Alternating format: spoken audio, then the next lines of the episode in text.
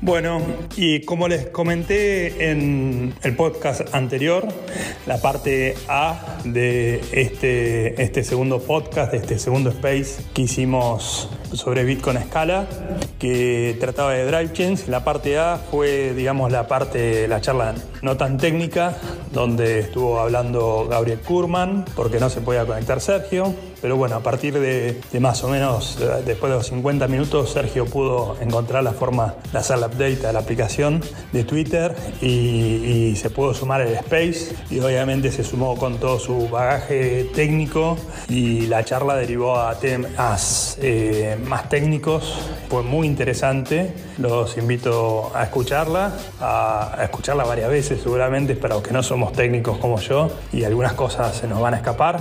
Eh, y también bueno, como comenté un poco más adelante en esta parte, en esta parte B de este segundo podcast, se suma también Darío de Moon, queda invitado para un próximo Space. Vamos a ver si se suma y nos cuenta más de, la wallet y, todas las cosas que están investigando y haciendo esta wallet tan, tan espectacular que, tienen para, para Lightning Network. Así que bueno, disfrútenlo y, bueno, nos vemos en el próximo Space. No sé cuánto escuchaste, Sergio, sobre por ahí, la charla anterior. Sí, vale la pena. Sí, lo tenemos a Sergio bien. Estás con, estás muteado, Sergio, pero, pero bueno, bien. Ya te tenemos como hablante, así que ya esto es un gran progreso. Bueno, llegaron, llegaron los refuerzos, ¿eh? porque estaba acá en el ring aguantando la pelea solo. un maestro, ¿verdad? No, no sabés. Está hablando de Drive. Hola. la cara de dedo, pero, Saludo a todos. Disculpen, disculpen la, el, el, el problema técnico acá. Este, realmente no, no, no pude acceder desde la, desde la laptop, así que tuve que instalar la. Sí, las tenés que iluminar acá, Sergio. Venimos chamullando. Igual me quedo más tranquilo que digas que tiene todas esas claves tus aplicaciones. Pues, Igual, alta data, digamos. Sergio no usa un Power Manager. Me da ganas de preguntarle por qué no usa un Power Manager, si ve otros riesgos, pero bueno, es otro Porque usa siempre la misma clave para todo, para todo, por eso. No, no, no les dije, no les dije la, el secreto, no les dije. Bueno, eh, recién entro, recién entro. Eh, cuénteme la pregunta, esta última pregunta técnica. Te, digo, estuvimos charlando bastante de, de, sidechains, de drive chain, estuvimos eh, intentando entender las diferencias entre las distintas opciones que hay en el ecosistema. Las preguntas, a ver si las resumo bien, digamos, puntuales que, quedaron ya un poquito más, más profundas, porque estamos hablando de esto hace un rato largo, es eh, una, si los incentivos económicos, en el caso de que se implementase un drive chain y el layer superior fuese en algún momento mucho más rentable que el layer 1, si eso, digamos, puede generar algún problema en los incentivos económicos de los mineros eh, a hacer un ataque en el layer 1 y si hay alguna forma de proteger eso. La segunda pregunta eh, es, eh, espera, esa era la, de la, de la, rentabilidad. Sí. ¿no? Eh, y la otra pregunta que decía es la diferencia entre el VIP 300 y la proposal del, del VIP que hiciste vos y, digamos, tu, tu, opinión al respecto y si hay algunos riesgos o no, que es lo que decía Manu, eh, si son infundados los riesgos o si efectivamente, ya sea el, el, BIP 300 o la propuesta tuya, tienen algún posible riesgo, ya sea tecnológico o de, teoría de los juegos. Bien, bueno, hay, muchas cosas por decir al respecto. La primera de todas es que es imposible impedir que los mineros Bitcoin no hagan merge mining con este sidechain. O sea, desde el punto de vista de, incentivos, los incentivos ya están dados. O sea, RSK eh, mi, proyección es que dentro de un año va a proporcionar un, revenue bastante interesante a los mineros Bitcoin. Por lo tanto, la idea de que se puede aislar a los mineros Bitcoin en una cúpula de cristal y que no reciban ningún otro incentivo es, errónea porque es impracticable. Em, por otro lado, lo que sí pueden hacer los mineros Bitcoin y la comunidad, eh, yo creo que lo, va a bancar y lo va, a apoyar, es apoyar sidechains que Em, que estén alineados en, a largo plazo en la utilidad del Bitcoin. Y ahí es un poco donde yo vi que al principio cuando yo escuchaba hablaban del concepto de sidechain y, si tenía sentido hablar o no hablar de qué significa ser una sidechain. Y, eh, digamos, lo que queda claro es que para ser una sidechain de Bitcoin tiene que haber una alineación muy fuerte de incentivos comunes a corto, mediano y largo plazo. Si no, obviamente, la comunidad Bitcoin no, lo va, no va a aceptar que los mineros Bitcoin estén tirando a dos puntas que están enfrentadas. Eh, así que yo primero creo que es inevitable que los mineros Bitcoin eh, apoyen de sidechains y la, idea es hacerlo de la mejor forma, de la forma más segura posible para que, para que ese, ese crecimiento sea, sea un crecimiento ordenado y sea un crecimiento vigilado, porque en última instancia cada persona de la comunidad Bitcoin es un vigilante de que, de que las cosas no se, no se desmadren. ¿no? Em, la, la, segunda pregunta era cuál es la principal diferencia entre BIP 300 y, el BIP R11, que es el que nosotros propusimos hace ya muchos años, creo que en 2016 el primero y después una, una mejora en el 2018. La, la principal, eh, eh, hay, hay, dos grandes diferencias. Eh, una es puramente técnica, pero después va a tener un impacto muy grande. Es que BIP 300 es stateful. O sea, BIP 300 requiere que Bitcoin mantenga una base de datos eh, sobre qué está pasando en la sidechain. Es como un, las, almacena las transacciones completas que se van votando a medida que pasan estos seis meses.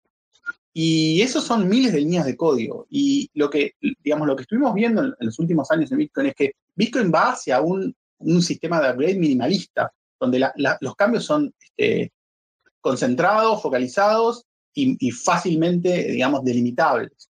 Yo la, veo difícil en este momento que, se adopte un cambio donde Bitcoin va, a tener una base, dos bases de datos adicionales que tiene que mantener y reorganizar en el caso de, que, de, forks y lo que sea, que es bastante complejo. Em, ese es un punto de vista técnico por el cual... Eso, eso, Sergio, eh, eso, Sergio es, importante que, todos entiendan eso, porque de esto eh, creo que, yo por lo menos no escuché a nadie eh, tener esta visión en el ecosistema. O sea, hoy el, el BIP más conversado, más discutido cuando se habla de drive chain es el, el BIP 300 de Paul Stork, que eh, estaría buenísimo que sea mucho más simple, ¿no? Y que Totalmente. no de bases de datos adicionales. Se, eh, entiendo que es impracticable. O sea, hoy, hoy la propuesta de drive chain más discutida en el ecosistema es una que ya sabemos que jamás sería implementada, lo cual... Claro, yo, yo soy una persona eh, altamente optimista y sin embargo con el BIP 300 fui pesimista. Y soy pesimista porque ya conozco a los core developers de Bitcoin, sé cómo, sé cómo piensan, he estado un poco en la cocina hace muchos años eh, y la veo muy difícil. O sea, hay, hay, que elegir las batallas que hay que luchar. Eh, y, y, yo creo que, que, Chains, o, más, más precisamente el concepto de, de hash rate escrow, que es uno de los componentes de Drive Chain, es una herramienta poderosísima que, va a permitir darle una utilidad adicional a, Bitcoin con, una cantidad de sidechains que, de propósitos específicos o de propósitos generales, pero con mayor escalabilidad o privacidad. Em, lo que tiene particularmente el VIP eh, R11 es que es un, es un opcode muy, muy sencillo. Toda la propuesta son menos de, tres, eran 300 líneas, menos de 300 líneas más, más otras 400 de código de testing, pero me acuerdo cuando lo hicimos era muy, muy focalizado, em, que básicamente lo que permite es una migración gradual, porque lo que no permite eh, BIP 300, y eso es, para mí es un gran impedimento, es que uno decida, bueno, yo no quiero lanzarme al vacío y decir, bueno, voy a confiar ciegamente en los mineros Bitcoin porque en seis meses no, no haya una pelea entre ellos y, voten cosas contradictorias o, o, haya una parte maliciosa que quiera robarse el dinero, entonces eso genere una, un determinado malestar en la comunidad, etc. Eh, yo necesito que algo sea gradual. Por ejemplo, yo, por más, por, lo que me encantaría que RSK fuese 100% descentralizado en todos sus, sus, aspectos, yo no podría en este momento proponerle a la comunidad de RSK, bueno, migremos hacia una drive chain con los ojos cerrados, porque yo no conozco cómo van a reaccionar los, los, eh, los mineros. Lo que tiene mi PR11 es que uno puede definir un script particular que hace una combinación de una federación o un POPE o cualquier otra lógica de, de seguridad y el time lock o el hash rate escrow, que es la capacidad que le dan los mineros de ir votando con su hash rate en una determinada dirección lentamente y transparentemente, ¿no? Eh, o sea, imagínense que un, un, hash rate escrow es como un, una, una, bóveda de seguridad que tiene, digamos, que, tiene una, una, posibilidad de una llave, que básicamente serían los mineros, y después tiene un time lock, que es un tiempo en el que tiene que pasar para que esa, esa votación se cumpla, ¿no? para que se liberen los fondos. Eh, y, un poco el, el BIT 300 es como decir, bueno, dejemos, saquémosle la llave, dejemos solo el time lock, ¿no? Porque le damos la responsabilidad a los mineros Bitcoin, pero al mismo tiempo la, mayor eh, eh, seguridad está puesta en el, en, el, en el delay. Y lo que propone el OP um, que es el, el BIP eh, R11, es que dejemos las llaves, o sea, permitamos una combinación de seguridad entre multisig y hashrate escrow.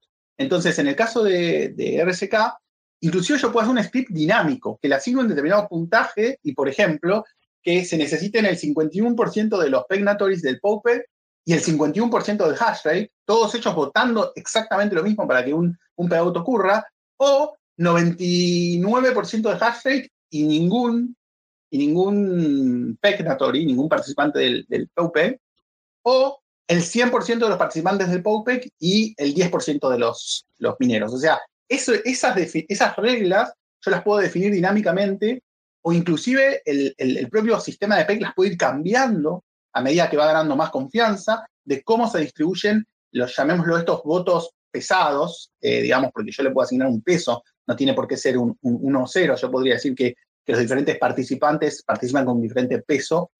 Eh, y y lo, lo, bueno es que todo esto es solo un opcode, en el sentido que un poco tiene la filosofía de Bitcoin, que es que con poco logro mucho, ¿no? Un poco lo que, lo que uno intenta evitar es que para lograr mucho tenga que poner mucho código, sino que con pocas cosas se logre mucho, ¿no?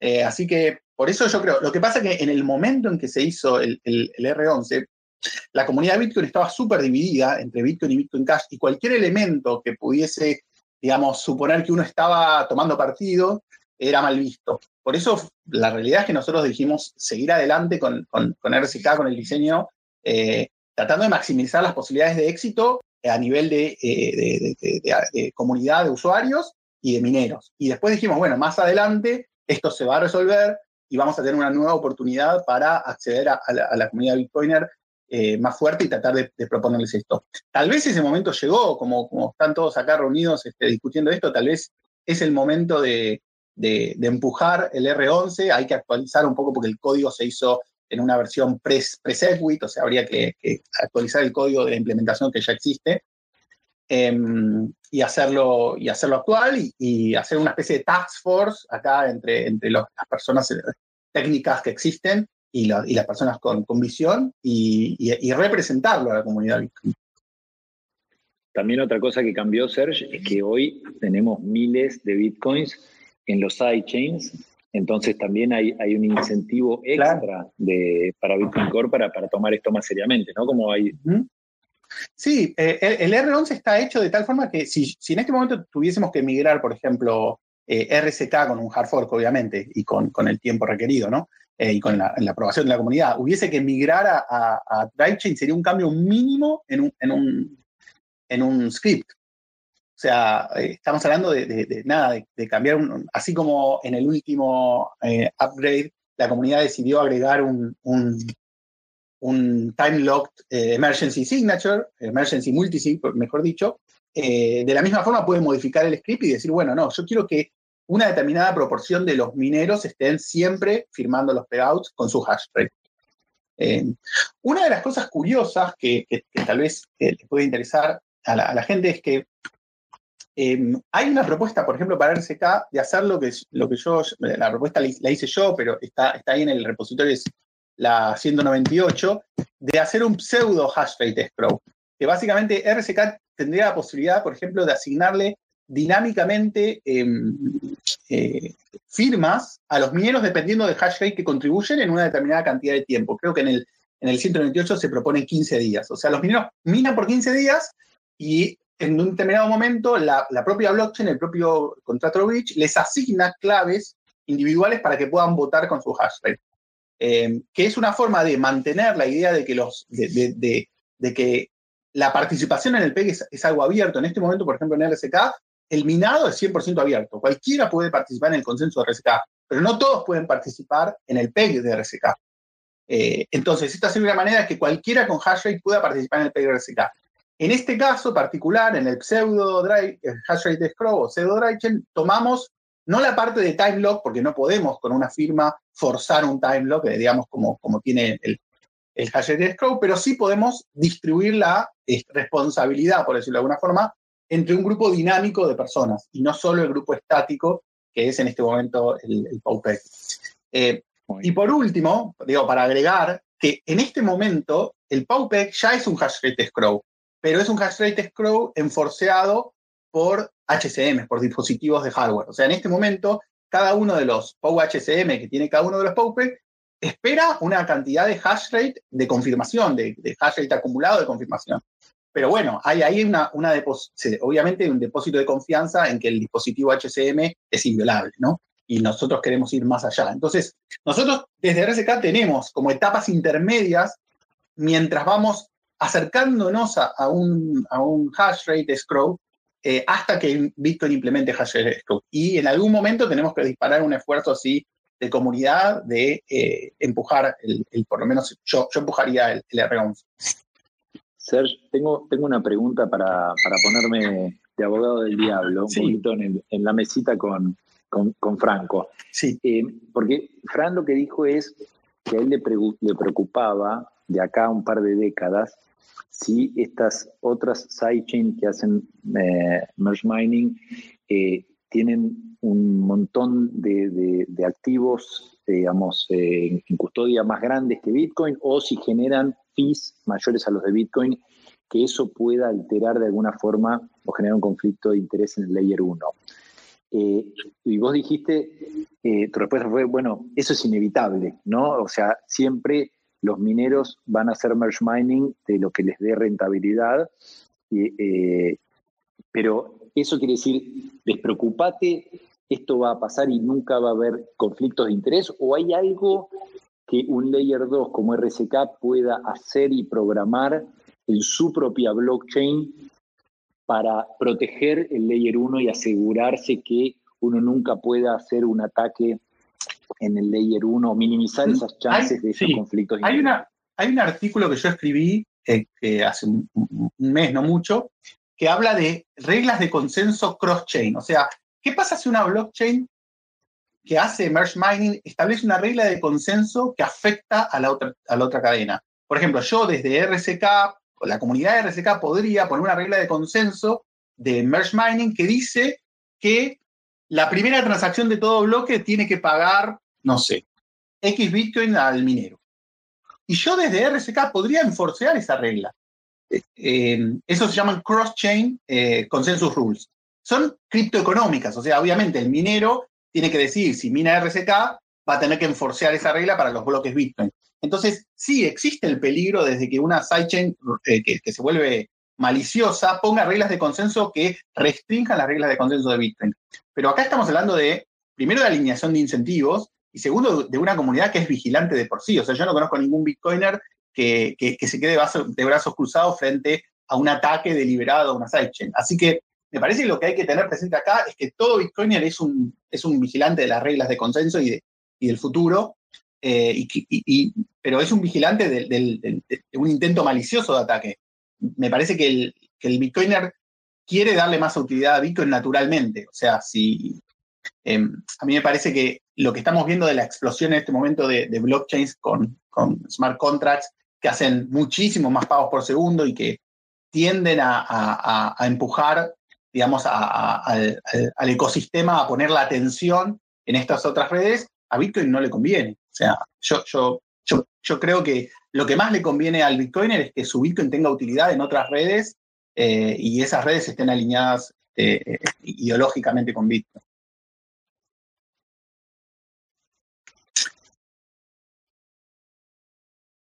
Hola. Espectacular, a mí me, encantó, Serge, tu, explicación. Eh, no sé si alguien del público. yo tengo, yo tengo una pregunta para Sergio. Tengo una pregunta para Sergio. Eh, Sergio, ¿cuáles son las, este, las críticas que has tenido a tu propuesta principal? Si en algún momento he leído alguna parte de la comunidad, y no sé si es por el tema de la drive chain, pero mencionándote como no estando de acuerdo y creo que era relacionado a las propuestas de RSK y particularmente la tuya del tema de rating. ¿Me podrías ayudar a entender cuál es la, parte más contenciosa, si querés, este, para, para por lo menos alguna parte de la comunidad? Sí, en general no es un argumento a mi propuesta general, sino que hubo en un determinado punto histórico de Bitcoin hubo una, un bloqueo de cualquier propuesta que le diera algún poder adicional a los mineros. O sea, el, consenso era quitarle todo el poder posible a los mineros porque los mineros habían demostrado por lo menos que podían este, ejercer un polo de poder. En el 2000, empezó en el 2013 y terminó en el, 2016, no sé.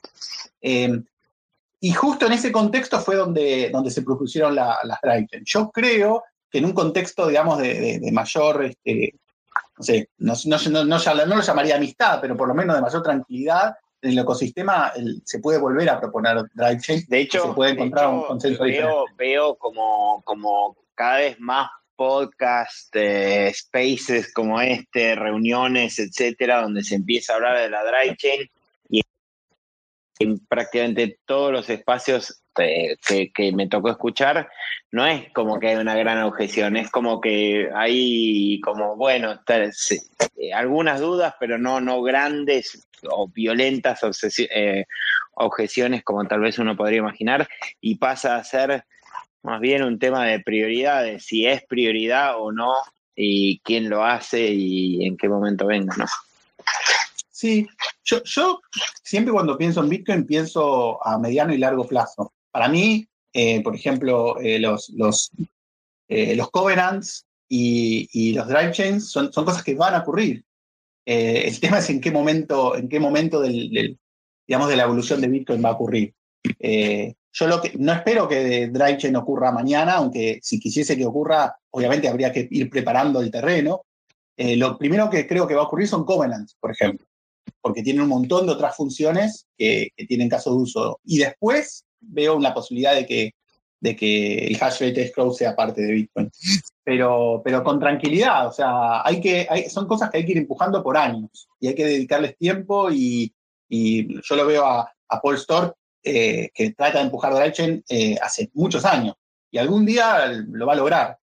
Lo que pasa es que la propuesta de él en particular tiene, estos problemas que la hacen de difícil, digamos, difícil de digerir. Y aparte, en particular, el BIP 300 está mal escrito. Y eso ya se lo dije a Paul, digamos, está tan mal, está en, el orden incorrecto, digamos, usa cosas antes de definirlas, es difícil de leer. Eh, no sé si a ustedes les pasó, pero tiene, tiene problemas y él lo quiere reescribir y eso es otra necesidad. No se puede partir de un documento técnico que tiene, tiene falencias. Sergio, ¿cómo andás? Te, te, hago una consulta, dos consultas. Por un lado, no siempre todos tenemos, te quería, quería aclarar, el miedo este de que hay un blockchain que no hace otras cosas y entonces Bitcoin necesariamente tiene que hacer. O sea, te, doy mi situación. Eh, real de que no me da miedo que Bitcoin escale yendo a otros blockchain de maneras que no sean tan extremadamente seguras. O sea, yo con la manera que está operando RTK ya estoy suficientemente conforme, ¿sí? O con la manera que se está operando con WBTC en algún tipo de uso en Ethereum, tal vez mucha gente también está conforme. Tal vez no es la panacea tecnológica, pero es good enough para un montón de cosas, incluso para DeFi. O sea que tal vez la urgencia a veces, siento que a veces hay otras cosas. Igual me quedó un poco lo que decías de, tener, tenemos que andar controlando, que me consta que la, comunidad de Bitcoin es así, pero ponerle un escenario que un día tenés 100 sidechains, se cuelgan todos ahí, tendríamos que estar controlando las 100 sidechains, que no esté pasando nada así, o, sea, tenemos que estar al día de, montones de cosas. Eh, bien, creo que igual podríamos, porque la comunidad es tan loca que se podría ver, pero no, no me queda tan seguro que, que sea tan fácil también. Mientras sea RSK solo, sí, está bien, controlamos RSK, que no pase nada con los incentivos, pero llevado un caso loco, no sé. Mirá, pasaron, no sé, cuatro o cinco años desde el primer intento de hacer una sidechain de Bitcoin y, en este momento hay dos. O sea que no, realmente la posibilidad de que haya de un día para otro 100 sidechains no, no me parece realista. Los casos de uso para los cuales son útiles las sidechains tampoco son, son tantos, o sea, está eh, contratos inteligentes, este, que obviamente es, eh, y, DeFi es, un caso de uso muy importante. Gaming es otro caso que podría aparecer una sidechain especializada en gaming. En privacidad, que podría aparecer como quiere hacer por Store, que de hecho ya lo codió, un fork de, de Zcash que funcione como drive chain de Bitcoin. Y bueno, y después, no sé, a, a Shop traería alguna más que me parece que tienen tecnologías muy, muy interesantes como Mina, Mina Project, que es una blockchain súper este, pequeña en espacio, digamos, en, recursos que consume. y yo no necesito más sidechain. O sea, yo necesito una para pagos y que sea la sidechain que uso todos los días, tal vez otra para privacidad, que podría llegar a ser la misma de los pagos, y no necesito más. Eh, podría haber competencia entre cuál es la mejor, cuál es la más barata, cuál tiene la mejor tecnología, pero no necesito 100, no va a haber 100 sidechains que compitan. Esa es mi, posición. De hecho, la historia no, no, no está mostrando eso. Genial, gracias. Sergio, yo quería hacerte, te hago tres preguntas en uno, aprovechando. Bueno, primero un placer el poder escucharte y aprender de, de, todo lo que nos estás indicando de primera mano. La primera pregunta es, si se llegase a probar el BIP 300, que no es el tuyo a nivel de RSK, siempre le convendría. Esa es la primera, o sea, eh, la, primera. La segunda es, en dado caso, si aprobase lo, este cambio a nivel de, de Bitcoin Core, a nivel de RSK, esta transición, ¿qué tan dolorosa sería? Esa es la segunda pregunta. Y la tercera, Sergio, como tú indicaste al inicio que conoces o has estado en la cocina de donde prácticamente se cocina todo a nivel de Bitcoin Core, eh, para explicarnos acá la mayoría cómo es la, la parte, si tomas un tiempo, de, de cómo se, se, se, llega a consenso para aplicar un cambio, para que también podamos entender en esto de que se, si se aplicase o aprobase lo del dry chain, que, cuáles son los pasos que, que se siguen. Gracias, Sergio. De, nada. Bueno, vamos con la primera pregunta. La primera pregunta es si a, RSK le favorece que se apruebe BIT 300, sí. Eh, como, R, como BIT 300 no es este, gradual, o sea, yo no puedo poner reglas adicionales aparte del, del, hash rate escrow, em, lo que podría hacer RSK es poner una cantidad de fondos en hash rate. Por ejemplo, empezar poniendo el 10% de los fondos en, en hash rate eh, escrow y el otro 90 que lo siga manejando el POPE. Y eso se podría hacer automático, que vaya balanceando esos dos balances. Y a medida que va pasando el tiempo, cada mes transfiere otro, no sé, 5% desde POPE a Hashrate Export. Y así se va ganando confianza. O con un hard fork, que cada hard fork que ocurra una vez por año, eh, eh, eh, la comunidad elija pasar otro 10%, por ejemplo, al, al Hashrate O sea que, aunque no es lo ideal, también se puede. la segunda pregunta o sea, creo, que inclusive esa era la segunda pregunta. ¿cuál, ¿Cuál es la segunda pregunta? Repetime. La segunda es, ¿qué, qué, tan, ¿qué cambios tendría, o sea, cuál es la transición de RSK actualmente siendo una sidechain a una drychain? ¿Qué tanto eh, sería ese, ese, em, cambio? A R11, como ya lo dije, es una modificación de un script muy, muy sencillo. De hecho, se hace en, una tarde. Después, obviamente, está todo el tiempo de, de, de prueba y todo. En el caso de, de DriveChain em, es un poco más complicado, pero no mucho. También es un trabajo bastante, en el caso del BIS 300, ¿no? No, no, no es complicado. Eh, digamos que mm, yo no estoy muy de acuerdo con el Blind Merge Mining, que es la segunda parte del DriveChain, que es el 301. Eh, para mí es, inútil y podemos, podemos hablar de por qué. Eh, para mí el, el, el, merge mining abierto como, como es ahora es mejor, pero em, pero sí, no, no lo veo complicado. Y la última pregunta es cómo es el proceso de aprobación de un, de un BIP. Bueno, em, el, proceso, creo que muchos de los que están acá lo conocen como es, es primero comienza con la, escritura de un, de, un, documento técnico que tiene que tener una implementación, que tiene que tener una, un formato muy particular, que tiene que tener definiciones muy claras, eh, que, que, que se escribe, digamos, este, sin, sin, o sea, salvo una sección particular de la, del racional del cambio, es un documento de especificación. Em, y a partir de eso se discuten en los foros de Bitcoin las, ventajas y desventajas. Y, esencialmente hay que defenderlo. O sea, es un trabajo que puede durar años de, de defenderlo. Lo que se intenta hacer es siempre defenderlo abiertamente, nunca tratar de buscar Em, digamos, detrás de bambalinas eh, apoyo, porque eso genera mucho malestar en la comunidad. O sea, eh, es posible que te, digan que no simplemente por, por, tratar de generar un consenso fuera del espacio abierto. Pero se trata de, discutirlo y sostenerlo durante mucho tiempo. Em, y de tener claramente un caso de uso. O sea, ningún, ningún VIP puede ser aceptado sin un clarísimo caso de uso. ¿no? Eh, y, un poco la estrategia de la comunidad de RCK, es primero mostrémosle al mundo qué es lo que se puede hacer con Bitcoin eh, a, través de los contratos inteligentes y a través de la compatibilidad con Ethereum. Y después las demás cosas van a venir solas. O sea, cuando, cuando digamos, todo el resto de la comunidad Bitcoiner entienda el beneficio que esto trae para Bitcoin, no va a haber tantas dudas. Pero, pero el camino inverso, decir, bueno, primero meto el, el drive chain porque existe un potencial caso de uso, no funciona en Bitcoin. En, Bitcoin es, al revés. Yo tengo el caso de uso que es evidente para todos, entonces después voy y empujo el, el, BIP. Vamos a, para, ir, para moviéndonos con las preguntas. Eh, acá entró Darío también como hablante. No sé, Darío, a ver qué tengas para, para preguntar. De una. Hola, Sergio. Hola, ¿qué tal? Todo bien. Eh, quería darte una pregunta un poco más high level, más allá de los detalles. Eh, como de alguna manera hay, hay, una chance no trivial de que BIP 300 no entre a Bitcoin eh, en los próximos años. De hecho, está bastante embarrado, digamos. y creo que la propuesta tuya, vieja, también, ¿no? Habría que retrabajarla, renovarla, modernizarla y, de ahí arrancar todo, el proceso de consenso. Entonces, podría llegar a pasar que en los próximos 10 años esto no pase.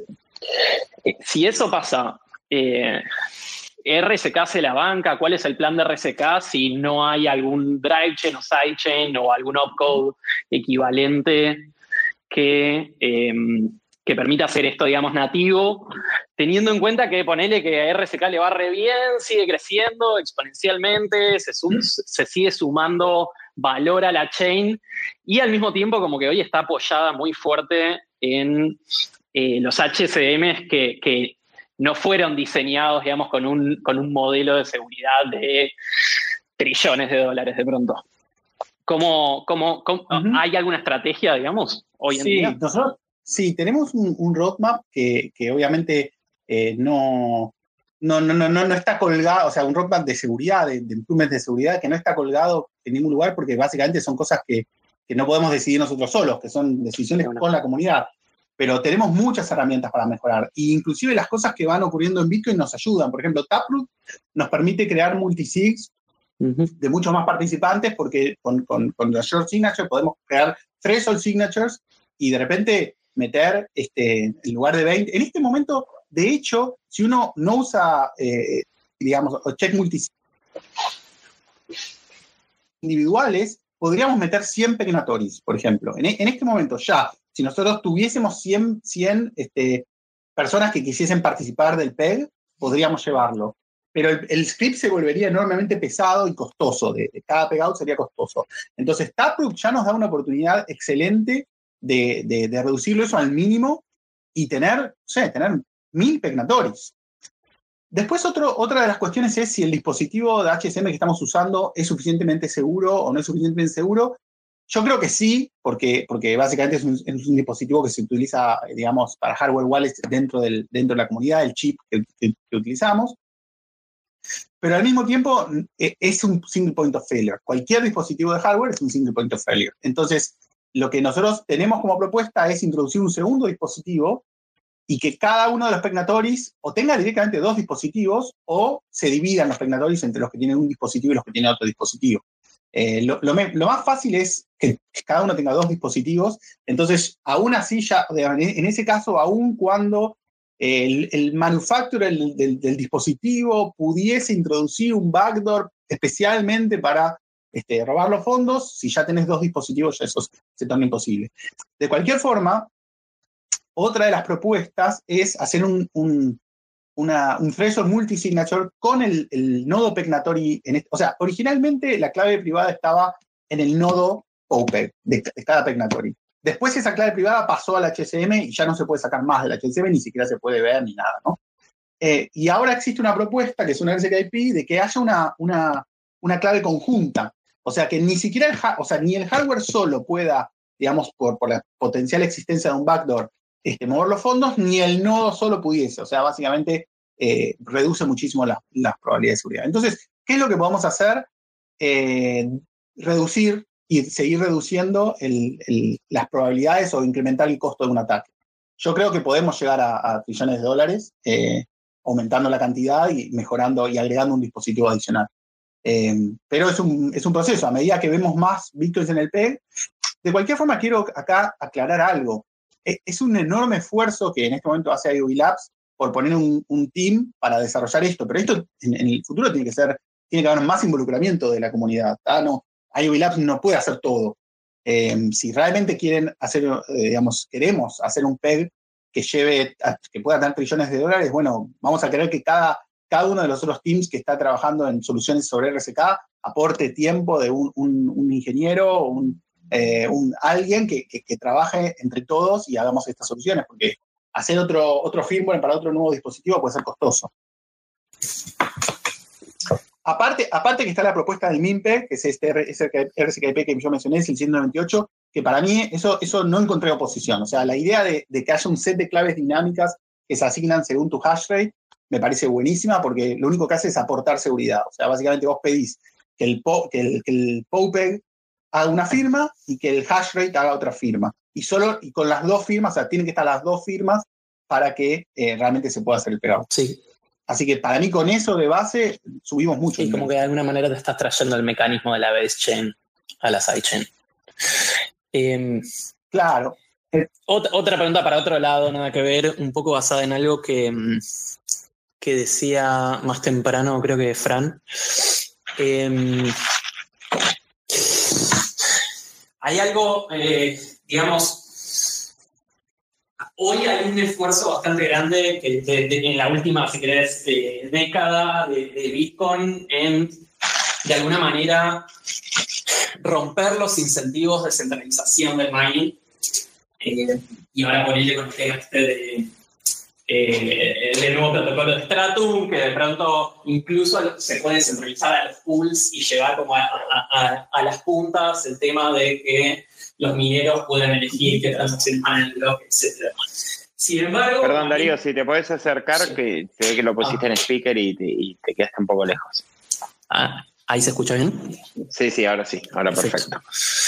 Em, bien, em, de alguna manera se viene laburando bastante en el esfuerzo de, como de romper la presión de centralización del mining y hoy tenés, eh, eh, eh, digamos, este nuevo la, última iteración de Stratum que intenta que los pools no sean los que eligen el template que se mina y, de alguna manera le saca poder a los pools.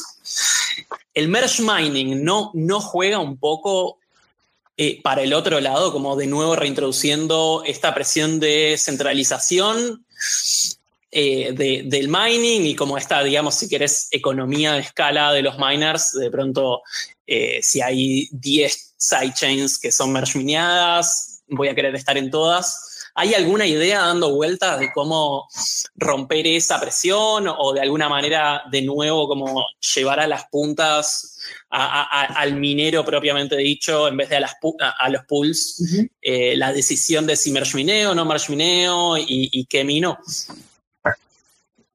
Sí, Primero que el mecanismo por el cual se lleva a la producción del log template a las puntas se puede hacer también con la sidechain. O sea, em, la, elección de qué transacciones poner en un bloque de una sidechain es, similar. Obviamente, esa elección requiere correr un nodo de la sidechain, que podría ser un, lightweight node. En el caso de RSK, digamos, en este momento no hay Lightweight Nodes funcionando, pero el protocolo es súper compatible con hacer Lightweight Nodes porque la evaluación del Proof of Work de, de RSK es súper sencillo. No es lo mismo evaluar el Proof of Work de RSK que el Proof of Work de, de Ethereum, por ejemplo. Entonces, para nosotros crear Lightweight Nodes es, algo muy sencillo, o es SPV Nodes.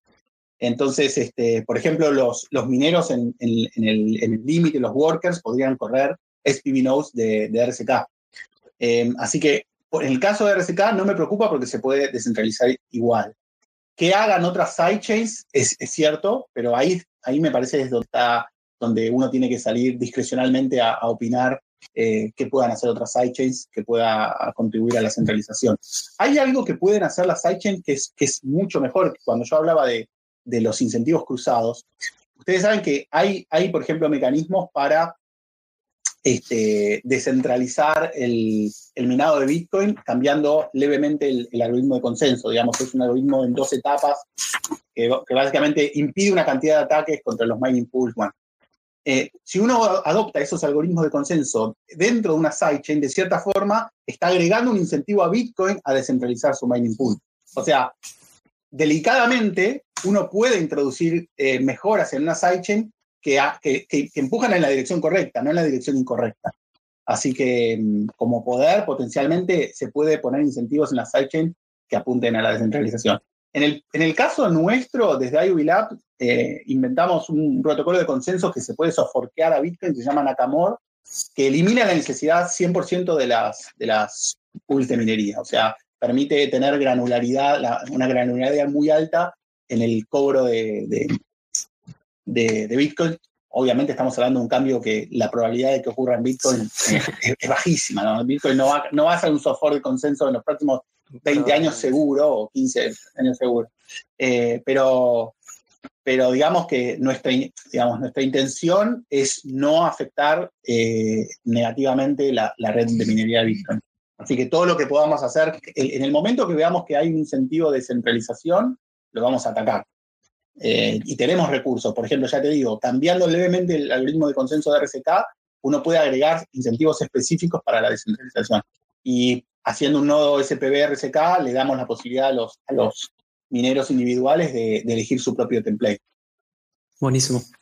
Súper interesante. Pero, pero el concepto que vos tenés es, es, es válido, digamos. Yo también. Sí, o sea, creo que acá. Eh,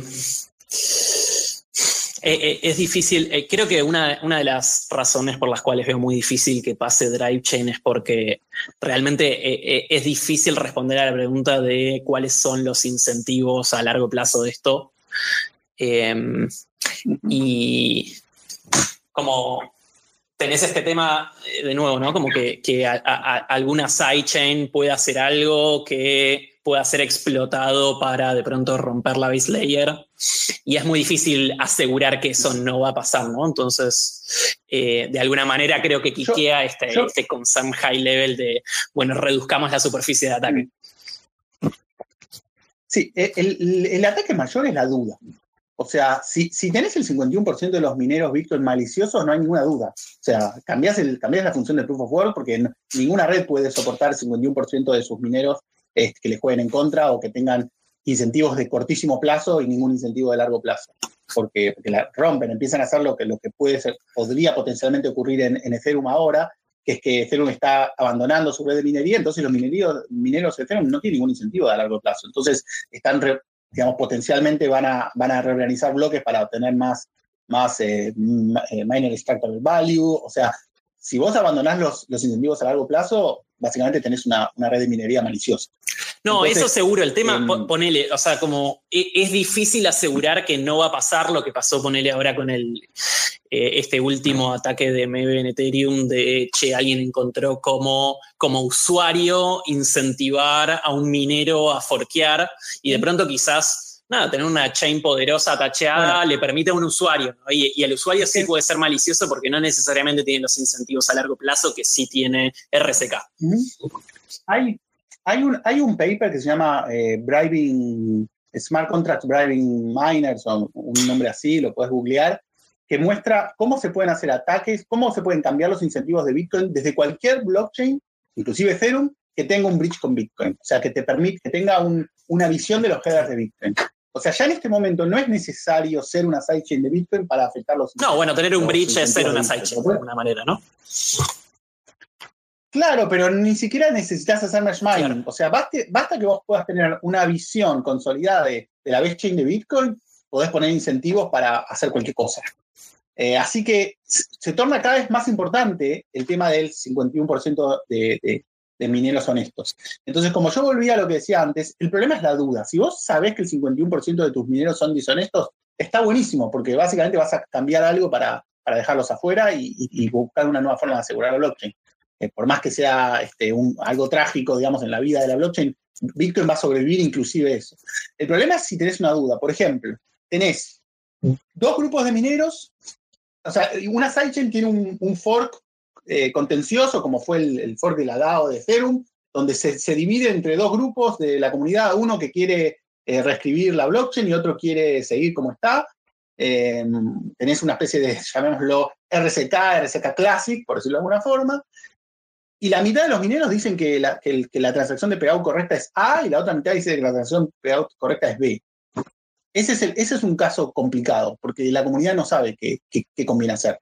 No sabe si están robando, no sabe si no están robando. O sea, la información, o sea, el peor ataque que hay en estos casos es la desinformación. O sea, cuando vos, cuando la comunidad no puede decidir qué hacer. Eh, yo creo que es un caso extremo y sería muy difícil de generar las condiciones, pero bueno, es cierto, es, eso puede pasar. Y por eso creo que están los, los meses de, de, tiempo de pegado, porque en esos meses la, la, comunidad tendría que dilucidar qué está pasando. Lo, más importante es que los mineros, tanto en el VIP 300 como en el VIP R11, pueden no votar. O sea, básicamente no votar, llegar a una especie de status quo donde nada pasa. Y eso es lo que debiera ocurrir. O sea, frente a casos contenciosos, lo mejor sería que los mineros no voten. Nada pasa. Y lo que exigiría la comunidad es que los, los mineros no voten nada. Y eventualmente la, la sidechain, los, los, fondos quedarían bloqueados por siempre hasta que la comunidad de la sidechain decida qué hacer con, sus fondos. Y bueno, y ahí se cumpliría la, la premisa de la sidechain que, que, que, que, alguien en 2012 dijo, que es que si hay un error en la sidechain no afecta a la mainchain. O sea, eso, es lo que debiera ocurrir. Que, pierdan todos los que apostaron por esa sidechain si los mineros este, están, están en duda de cuál es el peor correcto o el peor incorrecto. Y eso es lo, como podemos aislar a Bitcoin lo más posible de, de, la sidechain. Claro.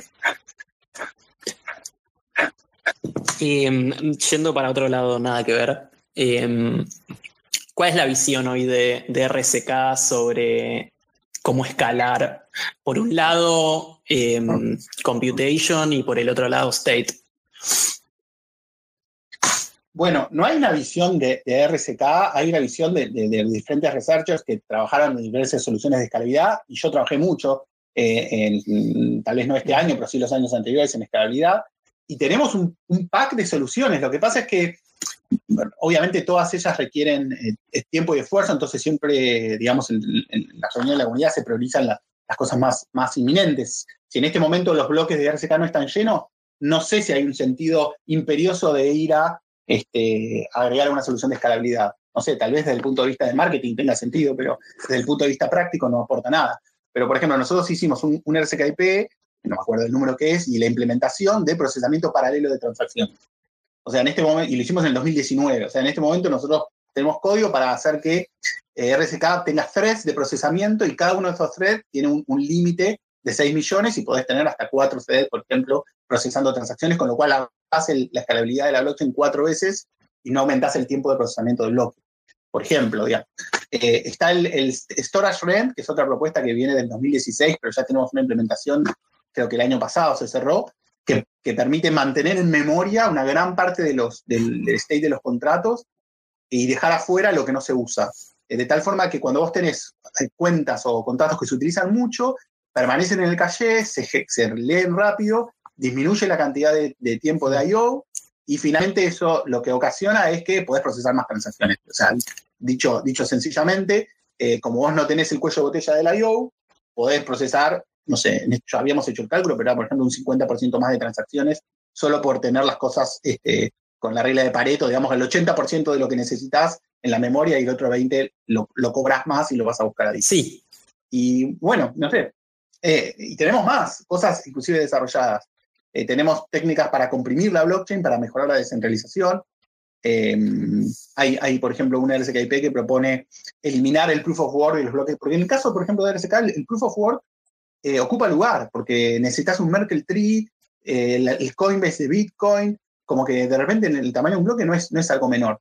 Em, hay una propuesta de utilizar una prueba de Flight Client para eliminar todo el proof of work antiguo y reemplazarlo por una prueba mucho más pequeña que contiene toda esa información. Em, como propuestas no nos faltan. El tema es que requiere tiempo y bueno, no tenemos digamos, en el equipo que yo estoy no hay recursos infinitos. Estamos trabajando, por ejemplo, en, escalabilidad del segundo nivel, en una solución de privacidad que, pronto vamos a tener. El equipo de investigación también hizo el, eh, parte del desarrollo de Rift Relay, que es el sistema de, meta, metatransacciones para RSK, que ya está funcionando. Eh, el, el, Fly Client, que es el sistema por el cual vos puedes hacer pegin y pegout en, en un solo bloque de confirmación. O sea, estamos poniendo la mayor atención en la usabilidad, porque la escalabilidad no es en este momento el, Lo que pasa es que siempre está el factor de marketing. Uno dice, bueno, pero si RSK fuese más escalable, entonces más gente lo usaría. Es como el huevo y la gallina. Eh, bueno. Sí, no, creo que ahí, ahí la ecuación está más mirando hacia adelante diciendo, che, como deployar un roll-up, eh, de pronto son cuatro años si quieres hacerlo bien, eh, y, entonces quizás decís, bueno, voy a proyectar a cuál va a ser el uso de acá a cuatro o seis años, ¿no? Y, Sí, nosotros ya, tenemos, por ejemplo, un rollup funcionando así en, en, testnet, en RSK, o sea que no, porque es un rollup existente, no es un rollup eh, desarrollado por nosotros, así que la realidad es que rollups podrían salir en, digamos, en, la escala de meses y no en la escala de, años, porque ya hay mucho avance. y si fuese así... Pero yo, yo soy, yo, sí. No, yo soy un, fanático de, incrementar la capacidad del on-chain, porque después todo es más barato y se potencia lo que construyas arriba. Así que, mm, y, aparte porque creo que los rollups están pateando la pelota hacia adelante del, problema del crecimiento del, state. Ahí hay algo que muy pocos dicen, que es que vos tenés una blockchain como Arbitrum y, lo, y, no tenés una optimización del, space como estamos haciendo en RSK, y eso te va a explotar. Después, muy pocos van a poder correr. Lo vamos a ver en un año. Por eso yo, digamos, yo soy, lo vamos a ver en un año, pero eh, digamos, este, en, en, Argentina es, es un engaño escuchando. No sé si soy muy viejo si digo esta expresión, Bueno, yo siempre me pregunto, acá me, supera lo técnico en algunas de estas cosas, pero esto que estaban diciendo era una de las preguntas que yo tenía. Todo muy lindo, pero eh, en algún punto tenés que optimizar el espacio, porque si no, ¿quién lo va, quién lo va a controlar? Por más que sea roll-up, por más que sea lo que sea. Claro. Sí, Storage Rent va a tener que impactar en todos los, en algún momento va a tener que impactar en todos los rollups. O sea, por ejemplo, porque no se puede mantener todo el, todo el storage en SSD porque se hace lentísimo proceso de transacción. El problema es que te rompe la UX. Nosotros cuando, sí. Te rompe la UX al end user. El storage rent. No, storage rent, storage rent no, te hace un poco más caro. o sea, si yo dejo mis fondos durante dos años y no los toco y después voy a querer tocarlos, me va a salir más caro, nada más porque me, cobra más por hacer el acceso a Sí, pero, pero hoy las aplicaciones no están factor, o sea, no usan un, no necesariamente todas las aplicaciones usan storage constante, ¿no? Entonces, de pronto, si te escala linealmente con el storage, eh, de pronto algo se te puede llegar a ser muy caro. Eh, no es así, porque eh, en particular la propuesta que tenemos nosotros, que es nosotros, lo que tiene RSK, a diferencia de Ethereum, es que tiene Em, todo, el, todo el Unitry es, es, es, todo el try es, un único try, ¿no? No, no está dividido entre tries de los contratos, digamos, de storage de los contratos, todo, es todo un único árbol. Y la solución de Storage Rent es una solución que tiene granularidad de, de, de, nodo de ese árbol. O sea, básicamente yo, por ejemplo, puedo hablarle a un contrato de RC20 y hacer un transfer de tokens de unos tokens, y yo no estoy tocando mi balance hace cinco años, y yo no voy a pagar Storage por todo el contrato de RC20 que creció en un millón de entradas. Voy a pagar Storage solo de la celda de memoria del contrato eh, source y la celda de memoria destino. ¿Está bien? Y la solución que tenemos de procesamiento paralelo tiene el mismo concepto, porque el, el Unitary lo permite. O sea, yo puedo eh, paralelizar accesos al mismo contrato mientras toquen otras celdas del mismo, del mismo, digamos, del try. Entonces yo podría paralelizar dos transferencias de, un determinado token porque tocan celdas de storage diferentes mientras que no haya nada común de escritura. O sea, las clásicas reglas de, digamos, de colisión, de, paralelismo, ¿no? Que son que, uno escriba y el otro no lea lo que el otro escribió, bueno, etc. Sí, no, más un tema de si tenés que de pronto rehidratar una parte enorme del árbol. Bueno, ese es el concepto que quiere hacer Vitali, que, él, se le metió en la cabeza que básicamente el, tema es eh, hibernación y, deshibernación de contratos. Y yo lo estudié porque desde el 2015, no sé, 2016, que vengo trabajando en el Rent, y para mí no tiene ningún sentido a esta altura, porque eh, básicamente el storage es gratuito. O sea, si vos analizás cuánto cuesta el espacio de almacenamiento a medida que con la, ley de, no es la ley de Moore, pero la, la equivalente al storage, cae exponencialmente. Entonces, el costo de borrar información es más alto que el costo de, em, de dejarla, de dejarla donde está. Entonces, eh, lo importante es el acceso, es que el costo de acceso. los discos de SSD, los discos Drive, todo va a seguir creciendo y el problema es cuánto me cuesta ir a esa información y traerla a la memoria principal. Y ahí es donde está el costo de storage rent. el concepto de storage rent está, está mal, ya no se debiera llamar storage rent, porque es, es un misconception. Debería llamar acceso. Claro, como bandwidth. es el, eh, paga por lo que vas a acceder ahora, la lectura, digamos. Claro, eh, todo, todo el state de Ethereum no tendría ningún problema, o sea, podría estar perfectamente durante siglos, porque no crece tan rápido, crece más lento que la capacidad de las memorias, digamos, y el, costo de las memorias. El problema es que lo, lo necesitan acceso a tiempo constante. Ese es el problema. Entonces, me preocuparía menos por borrar, porque no tiene sentido. El costo de borrar es altísimo. El costo de, levantar un contrato para, para, cambiarle un flag o borrarlo ya es altísimo. Entonces, eh, la, información se queda ahí. No es necesario borrarla. Lo importante es eh, el costo de acceso. Pero bueno, esa es mi postura. Y, pero a, Vitalik, por ejemplo, y a otra cantidad de, gente todavía, todavía está pujando por, por ejemplo, agregar este byte, eh, digamos, de prefijo en, en, los adreses para tratar de indicar el epoch, digamos, en, qué momento histórico es ese adres y así poder borrar información. Pero para mí es el enfoque incorrecto. Sí, también hay que ver a qué rate crece eso una vez que se, empiezan a poner locos los CryptoKitties en rollups. Las rocas. Sí. Claro. Sí. Bueno, pero, pero, eh, pero lo, más importante es priorizar. O sea, Tal vez eso lo puedes hacer más adelante. Yo, yo priorizaría en, el costo de acceso ahora. Pero bueno, ese. Che, y por, otro lado, em, más desde un punto de vista de ecosistema. Em, hoy, como la estrategia de RSK es, decir, che, como eh, traigámonos, eh, incentivemos a que smart contracts que hoy viven en Ethereum em, decidan venirse a RSK o eh, repliquemos el ecosistema acá de este lado o creemos use cases que de pronto no están del otro lado y sí acá. Mirá, yo, yo no defino la estrategia de, no sé si te refieres a, la comunidad de RSK. Sí, a, generación de ecosistema y para qué use cases se optimiza y, eso, igual que... Yo, adopto una, te, digo sinceramente, yo adopto una postura muy individualista, si querés, que es aportar lo más que puedo desde mi persona a la comunidad y a la blockchain. No, no sé cuál es el objetivo de, la comunidad en toda y no sé cuál es el, la no sé si hay una estrategia eh, de, la comunidad o de IOV Labs o de, no sé, los, los diferentes, cada uno tendrá su propia estrategia. Y me parece que así se construye la estrategia general, o sea, si cada uno aporta de lo que sabe, de lo que puede, de eso surge una, una suerte de, plan general.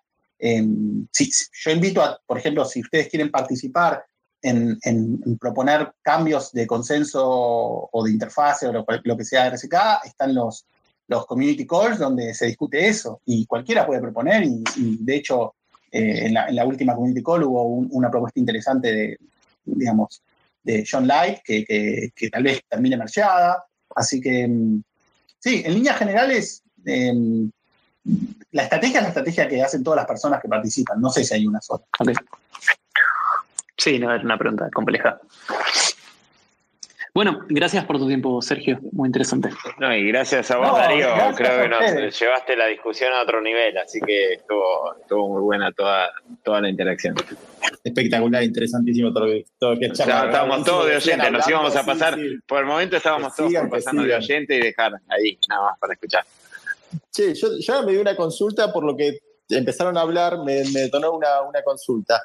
¿Qué tan Te entra mucho eco, Franco. Me entra a ver ahí, hola, hola. Tuve que, me quedé sin batería en los auriculares, tuve que cambiar de eso. ¿Se me escucha o no? Sí, sí. Bien. Con eco, pero Es una preguntita nada más. Bien. Era eh, a Sergio, eh, ¿qué tan compatible sigue siendo RSK con la Ethereum Virtual Machine o con Ethereum en general? Y, y, qué tan complejo es mantener esa compatibilidad en cierto sentido a medida que Ethereum va cambiando?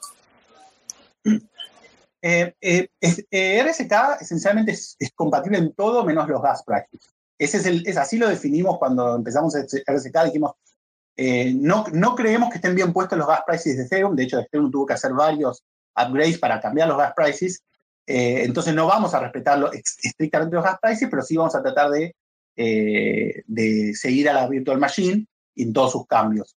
Em, o sea que nunca rompimos esa compatibilidad. De hecho, RSK cuando nació tenía nuevos opcodes que abandonamos. O sea, en un momento la comunidad dijo, bueno, pero si, si el compilador no lo soporta y los tools no lo soportan, ¿por qué tenés otros opcodes? Entonces se cancelaron esos opcodes porque nadie los había usado, porque el propio compilador Solidity en ese momento no tenía la oportunidad de meter un opcode adicional. Ahora lo agregaron, porque ahora lo necesitan, los, los rollups necesitan opcodes especiales, entonces lo, agregaron, pero cuando nosotros estábamos no, no, existía.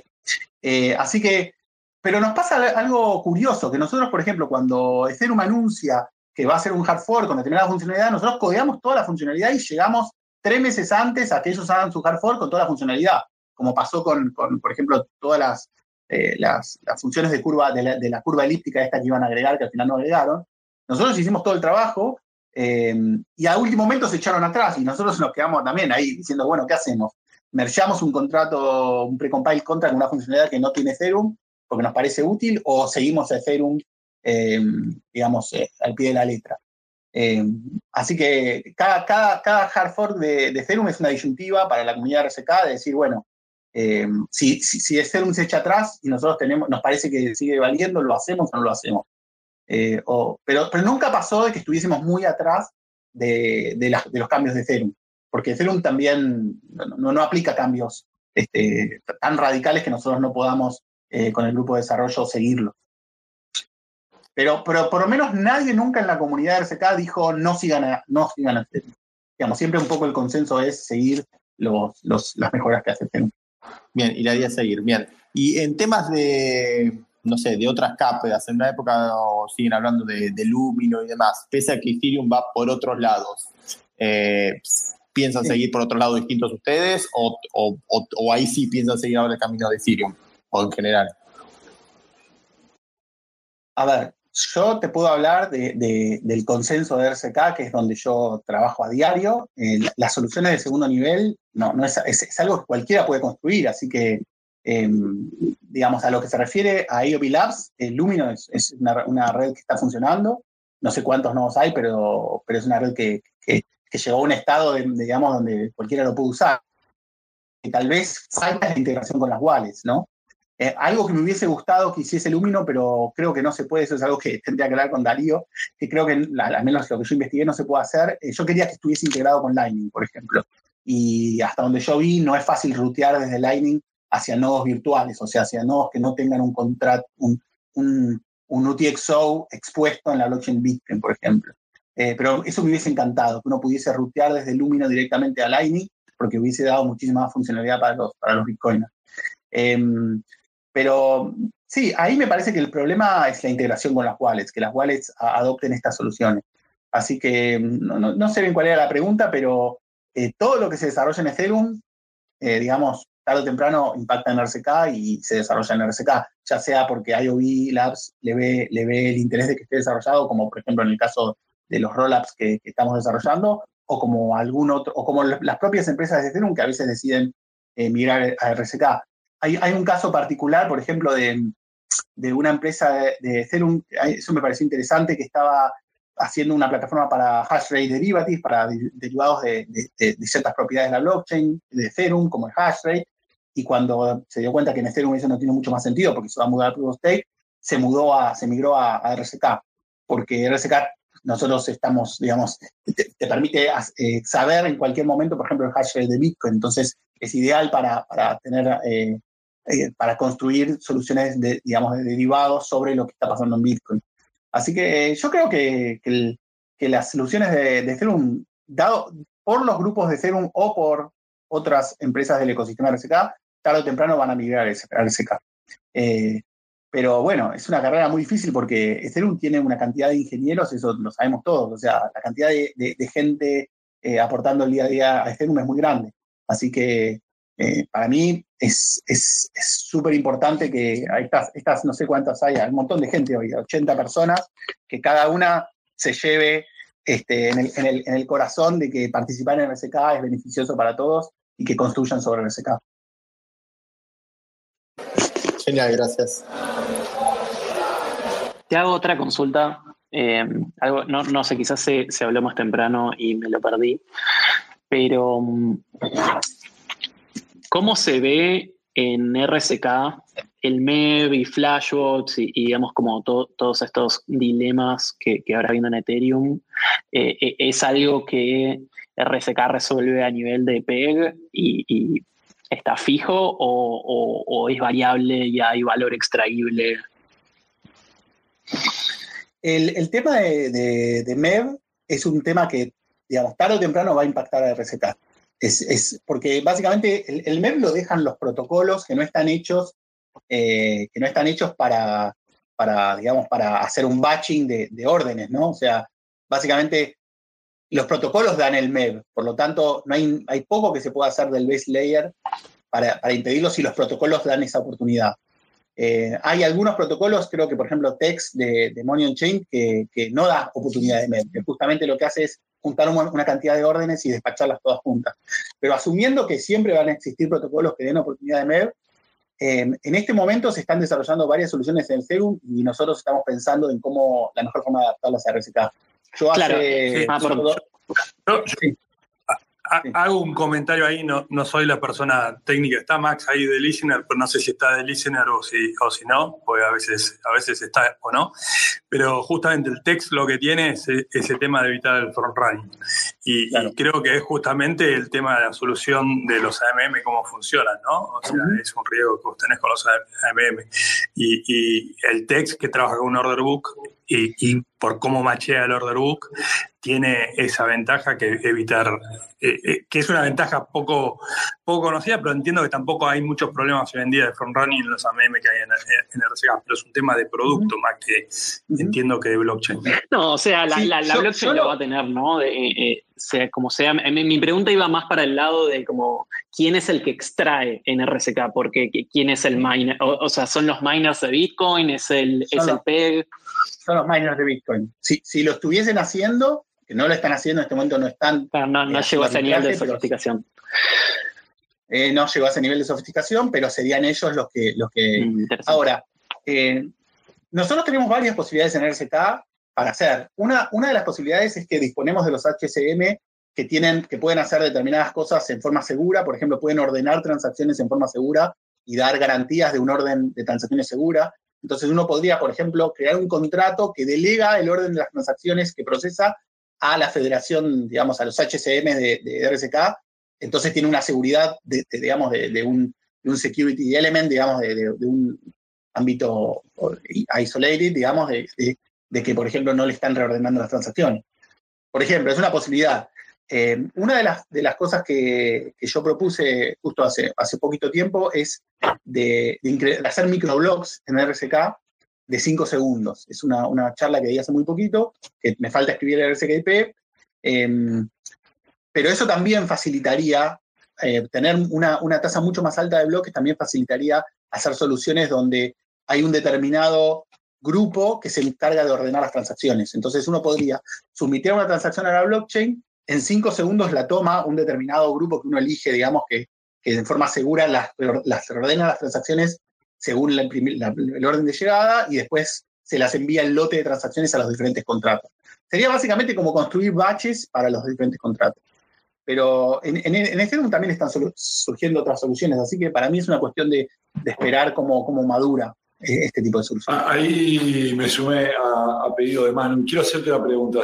Tal como, como, decía Manu, nosotros le ponemos muchísimo foco al tema del front running. Ah, hay dos cosas a las cuales, o tres a las cuales ponemos mucho foco cuando diseñamos el protocolo. Una es el front, una es el front running, este, y con el tema del, front running, el único flanco que nos queda por ahí abierto, y, y tiene que ver con esto que vos estabas explicando vos, es que nosotros no podemos asegurar que eh, si hubo un cambio de precio en el precio del Bitcoin, que, el oráculo grave antes que las transacciones. Y eso, eh, o sea, poder encontrarle una solución a eso sería genial, no solo para RSK y para, los protocolos que estamos sobre, sobre RSK, sino que es una solución que se podría aportar a todo el mundo. Sí. Sí, no trabajé nunca en ese problema, creo que una vez lo charlamos la posibilidad de que cierto ancho de banda de los bloques esté como reservado a oráculos de alta, o digamos que, haya una especie de auction donde, donde cierto reserva de, gas, digamos, así como, como EOS tiene que se reserva determinada cantidad de recursos por contrato, que, está llevado al extremo, porque básicamente eh, todo está, está, puesto en el contrato, si uno tuviese un cierto ancho de banda, digamos, que pudiese reservar, por ejemplo, para oráculos, de tal forma que uno pueda asegurar de que lleguen antes, estaría bueno. Pero nunca trabajé en una propuesta específica para eso pero es súper interesante. Sí, es súper interesante. Eh, me, quedé con las otras dos cosas que, que damos eh, prioridad, que me parece importante mencionarlo a, modo anecdótico. La otra es el tema de que los protocolos puedan funcionar con la blockchain colapsada y que eso no, produzca un daño financiero a los que están este, en el protocolo. Y el otro, que me parece que es súper importante también para cualquier protocolo, son los incentivos, ¿no? ¿Dónde pones los incentivos? Sí, bueno, justamente la idea de poder reservar para una determinada aplicación eh, un ancho de banda es, este, te, solucionaría el, problema de la congestión, eh, que, es un problema, digamos, recurrente. En el caso de Ethereum es recurrente. Em, lo que sí, como es un recurso muy escaso, tendría que haber una especie de auction donde todas las aplicaciones que necesitan reservar eh, se fijan a ver cuánto pueden, cuánto pueden reservar de ese ancho de banda, porque eh, obviamente, si te vas al extremo y dejas que las aplicaciones reserven, lo que van a hacer las aplicaciones es reservar para revender. Entonces se te van los incentivos al cualquier lado. Salvo que de alguna manera pudiéramos llegar a un consenso entre los usuarios de que hay una aplicación que es de interés de todos los usuarios de la blockchain. Sí, eso podría ser una especie de, de beneficio común de, ¿cómo se dice?, de public good. Exacto. Lindo, lindo problema, sí, está bueno. Bueno, gente, eh, yo voy a ir haciendo una moción porque me están escribiendo en privado varios de que está el partido de. Yo estoy, yo estoy con una cerveza en la mano y el partido, y les estaba mandando la foto diciendo. estoy escuchando. Y vamos dos horas. ¿Qué, partido, ¿qué partido hay? Durante 10 horas más escucharlo a Maxi. A, pero la verdad que la discusión. Y a Darío. La discusión tomó un eh, color increíble, así que por eso es increíble también ver tantos argentinos que siguen mirando, veo muchas caras conocidas y están enganchados acá a pesar de que está jugando Argentina. Eso te demuestra el interés en la conversación, mano. Sí, sí. Pero vamos a dejarlo con ganas para hacer otra. Yo sí te quiero, quiero aprovechar, Darío, que está de speaker todavía. Primero, eh, a, Sergio, agradecerte a Franco y a todo, Nico, Max, a todos que, se sumaron hoy. Eh, y bueno, Sergio, que, perdón, Sergio. Eh, Gaku, que estuvo ahí capeando la tormenta cuando vos no Sergio, la, la, re, la redibujó. Eh, y, después quería, Darío, invitarte a que, a que te sumas un próximo, un próximo space para hablar de Lightning, de, de Moon, de la revolución que, que, está pasando en Lightning Network, que es uno de los temas de, de, la escalabilidad de Bitcoin. La verdad que sería buenísimo que, que, tal vez nos digas qué otra persona, qué tema te parece tratar, pero este es un espacio abierto para hablar sobre justamente cómo escalar Bitcoin en, en todas las tecnologías que sean posibles. No, no, no RSK únicamente, no, no, no, no, Blockstream, por ejemplo. Así que ahí me encantaría que te sumes. Sí, de una, de una. Creo que hay un montón de tela para cortar y Lightning ahora está explotando en mil frentes. Así que de pronto hay un montón de problemas interesantes que se vienen. Así que bueno, cuando quieran, armamos. Dale, dale, dale ahí, después te contacto por privado y coordinamos. Bueno, eh, lo pasamos, no, no, voy a preguntar qué, otras preguntas hay. De vuelta, Sergio, si querés agregar algo más, no sé si, si alguno de los que estuvieron de speaker quiere agregar algo más. Eh, y obviamente, Sergio, te invitamos, esto es cada 15 días, cuando quieras, si te gustó, ahora que ya te... Me, quedé con las ganas, me quedé con las ganas por no entrar a tiempo. Ahí escuchaba a todos discutir y decía... Escuchaba y Sergio se agarraba la cabeza. Así que voy a, voy a estar en Qué barbaridad es. Bueno, dale. viste que hay un montón de gente que quiere preguntarte cosas, ¿viste? Aunque después entendemos, yo por lo menos entiendo el 10% de, lo que hablas, pero eh, es interesante escucharte. Eh, la verdad que muy, muy, bueno. Les agradezco a todos y bueno, eh, vamos a ver el partido, me parece. Bueno, acá termina este, este space dedicado a Drive Chain. Yo creo que podríamos hacer varios space adicionales. Eh, me parece que estuvo increíble. Eh, muy buena esta participación de, Darío también, donde tuvimos oportunidad de escuchar eh, discusiones de titanes a nivel técnico de Darío y Sergio. Espero que lo hayan disfrutado igual que, que yo. Eh, y la próxima, el próximo Space se trata sobre, sobre Blockstream, Lightning y, y RCK. ¿Para qué, ¿Para qué cada una de estas segundas capas sobre Bitcoin? ¿Cuándo eh, es una? ¿Cuándo la otra? Eh, ¿Cuándo se recomienda? ¿Por qué? ¿Qué diferencias hay? Espero que se puedan sumar eh, y espero que, lo escuchen. No, no, suscríbanse por favor a, este, a este podcast y si pueden también suscríbanse a la cuenta de Twitter de Bitcoin Escala, arroba Bitcoin Escala. Así si llegamos a, las, a los 600 followers, ya el mismo, el mismo handle puede hacer eh, los space. Mientras tanto, un servidor, Manu Ferrari, va a estar haciendo los spaces que como, como saben lo estamos tratando de hacer jueves de por medio, a las 7 de la tarde de hora argentina. Bueno, nos vemos en el próximo Space o en el próximo podcast.